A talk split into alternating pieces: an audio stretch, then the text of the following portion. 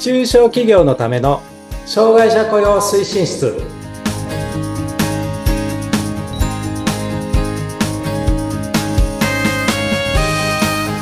障害者雇用推進室長の木下文彦ですそしてインタビュアーの村山彩乃です。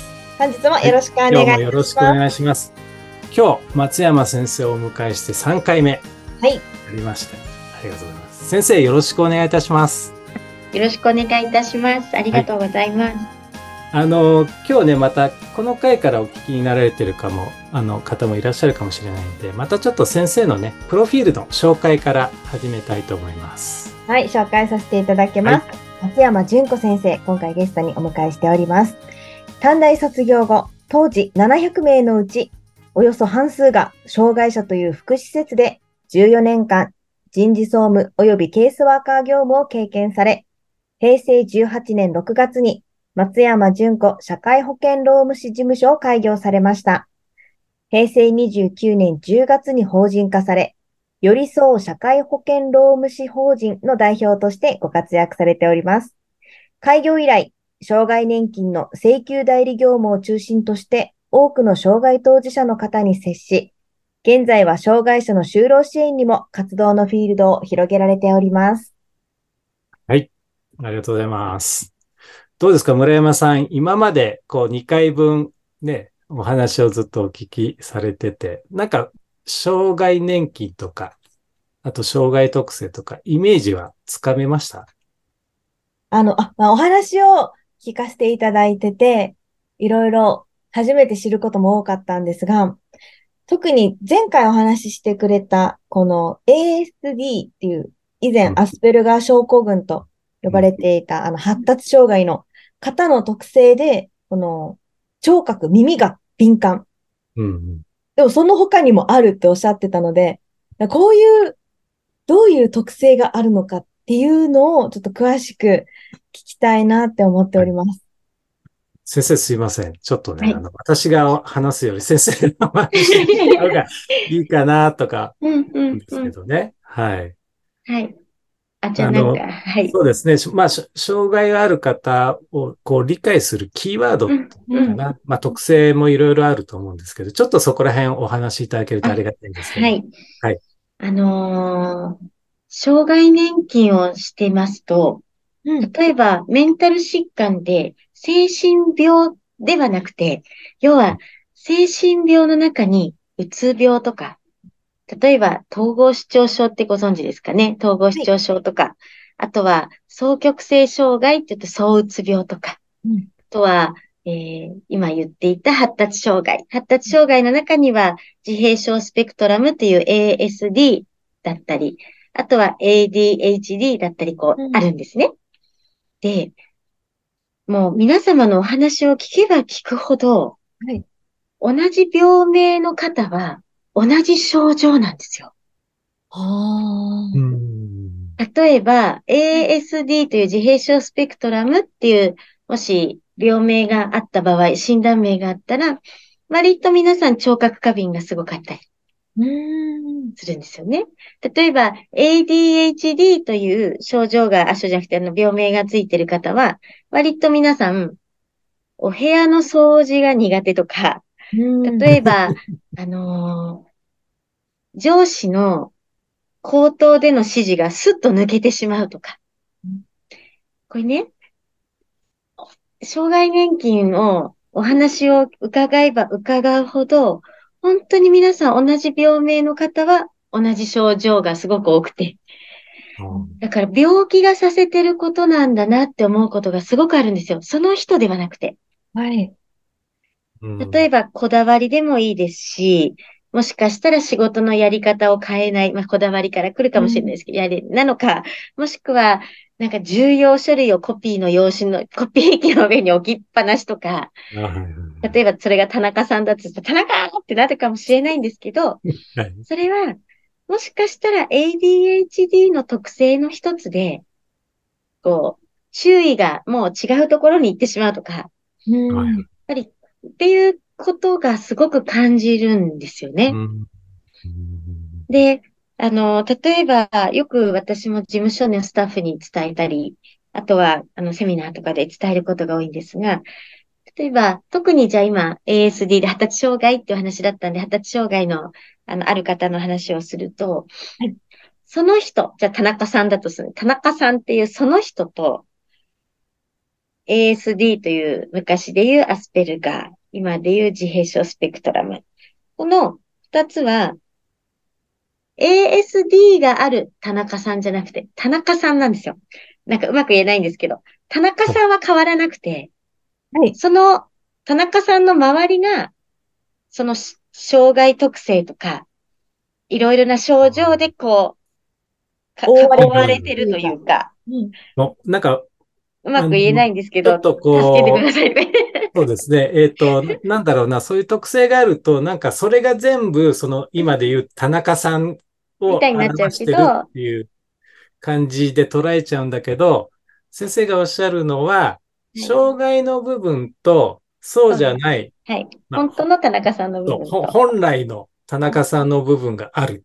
はい。そうなんです。で、そこをちゃんと分けて考えないとダメだよっていう話。ダメだ。よって、ああ、なるほど、なるほど。と思うんです。例えば、えっと、事例として、じゃあ、何々について調べといてって上司が言ったと。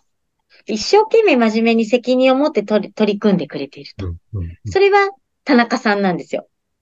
一生懸命やってくれて。うんでもなんか終わんないんですよ。上司が、あれ ?1 時間でも終わるのに終わんないなって見に行ったら、なんだか違うことをやっていたりとか、うんうんなんだかこう、進んでなかったりとか。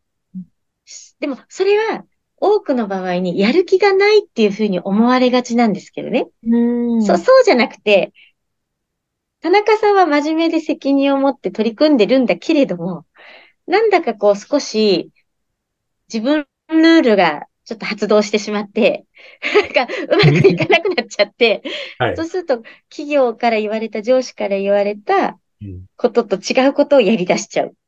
とかでも見るとやってないってなっちゃうかもしれないんですけど、うんこれは手抜きでもなければ、やる気がないわけでもなくて、一生懸命はやってるんですけど、特性が出ちゃってるんですよね。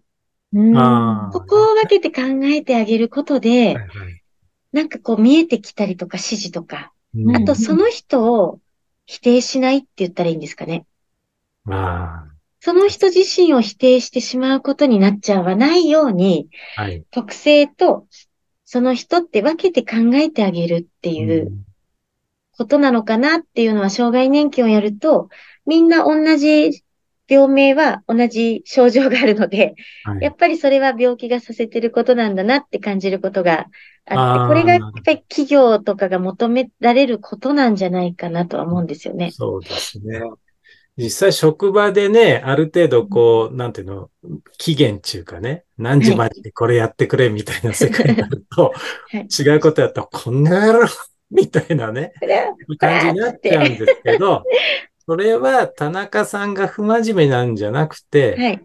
まあ、彼は彼なりのルールというか、はまあその特性に従ってこうやってるだけであって、それは全てを一生懸命やってんだけど、結果としてちょっとこう、違う。外から見ると不不真面目とか、ちゃんとやってなく見える。そういうことですよね。うんこのちゃんとやってないのは障害特性から来てる可能性がありますので、うん。そうすると障害特性を知っていたら、じゃあどんな風にそこの部分ができるようになっていくかを考えていくっていう。ああ、なるほど、なるほど。例えばマニュアルを作ったらいいのか、それともその都度指示の方がいいのか、はいできた時にすごいねってこうやりながらやった方がいいのか、いろいろな多分あると思うんですけど、はい、はい。口頭じゃなくてなのかとか、はそこのできない部分は障害特性の可能性がありますので、はいそこは何か解決策があるはずなんですよね。ああ、なるほど、なるほど。そのそねそういうふうな感じなのかなっていうのは感じることがあります。わかりました。ありがとうございます。先生の事務所も、あの、よく、よくっていうかな。まあ、はい。お話伺ったときに、あの、就労移行支援事業所から、あの、実習生を受け入れたりとか、まあ、あの、8月からね、うんあの、障害を持つ方を、あの、雇用されたりとかされてるんですけど、あの、まあ、ちょっと前もお話出ましたけど、事務所のスタッフの方にね、こう、まあ、その、なんていうのか、受け入れ前と受け入れ後でなんか変化。はいはいはいはい。でど、どんな変化がおありになったんですか？そうですね。どうして受け入れようかと思ったのは、うちは社労士事務所なので、顧問先さんの障害者雇用の相談を受けたり、または、あの、ちょっと問題行動があるよっていうふうな、そういう、実は問題行動ではなくて、障害特性から本人が一番困ってるっていう状況なんですが、ここをスタッフたちが、わ、わか、わからないですよね。わからないとアドバイスができないんですよね。なので、はい一緒に働いてみる。うん一緒に仕事をしてみるっていう環境を作ることで、彼女たちが、彼ら彼女たちが知るっていうことができると、多分、顧問先さんへの対応のあれが違うかなって思ったんですよ。ああ、なるほどね。まずは問題社員ではないよっていうところから入れるのかもしれないなと。はい。で、実際に受け入れてみて、結構いろいろあったの、いい、いいなと思ったのは、今まで自分の仕事をするだけだったわけですよね。特に社労士事務所って自分の課題があって、こう手続きするとかですね。はいはいで。すよね。でも、障害がある方っていうか、就労移行さんから実習受け入れするので、あの人ちゃんとできてるかな大丈夫かなって、視線が奥に行くんですよ。はいはいはいは自分のところのだけのところだったのい。に、うんが、視線が多くなるって言ったらいいんですかね、視野が。。うん。これはやっぱり違いますね。ああ、なるほど。他の人の、との会話だったり、他の人が困っているとき、あ、やろっかってなってみたり、こう、なんか、おせっかいの文化が生まれるというか、はい。なんか自分じゃないもう一人の相手を思いながらの仕事をしていくっていうことを、やっぱり、あの、実習生がいるとやりますので、なんかこ、こういう組織が作れてきてるかなっていう感じは。しますね。はい。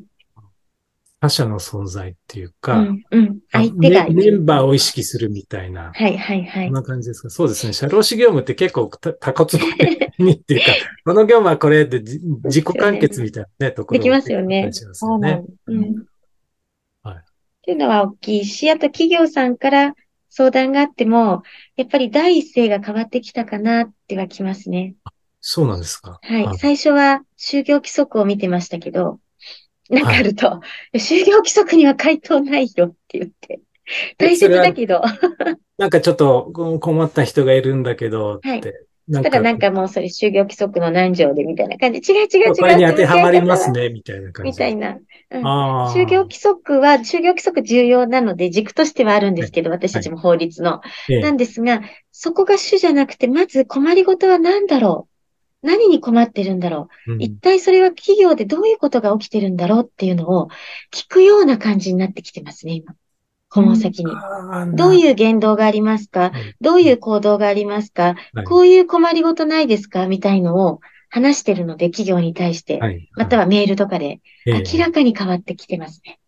なるほどですね。うんそうか、そうか。なんかね、そう、そうなんですよね。なんかかうん会社にいても、お前はそんなことやってるとちょっとダメだぞとかね。あの、いや、なんかそんなこと言ってると、さ査定下げるぞみたいなこととかね。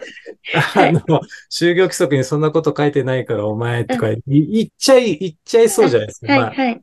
私知らないとき言ってましたけど。だからそういうことですね。うん。なんか向き合うところがこうぐっと変わってきたというか、うん。その人を見るっていう感じになってきたような気がします。あ人を見る。はい人を見て、で、スタッフには、その行動には理由があるのかもしれないということと、い目の前の人を知る。この二つだけをやってほしいっていうのをいつも伝えていて、でもポカーンっていう感じだったんです、最初は。うんでもやっぱり実習受け入れをしてきて、だいぶ本当に、あ、そういうことかっていうのはすごくこう、私は施設の職員だったので、その環境にあったので、やっぱりスタッフに同じ環境を与えてあげることかなって思って、それで受け入れを始めたという。なるほどですね。はいやっぱりそうですよね。こう、目の前にっていうかね、あの、いる人、別にそれって障害あるなし関係ないっていうかね。そうですね。同じメンバー、まあ、部下なら部下がどういう人なのかっていうのを真正面から見るっていうのはとても大切かなと思いますね。はい、はい、ありがとうございます。ありがとうございます、今日もまたすいません、あっという間に時間が来ちゃって、あの次回最後第4回目なんですけど、あ,はい、あのまたちょっとね、えっ、ー、と。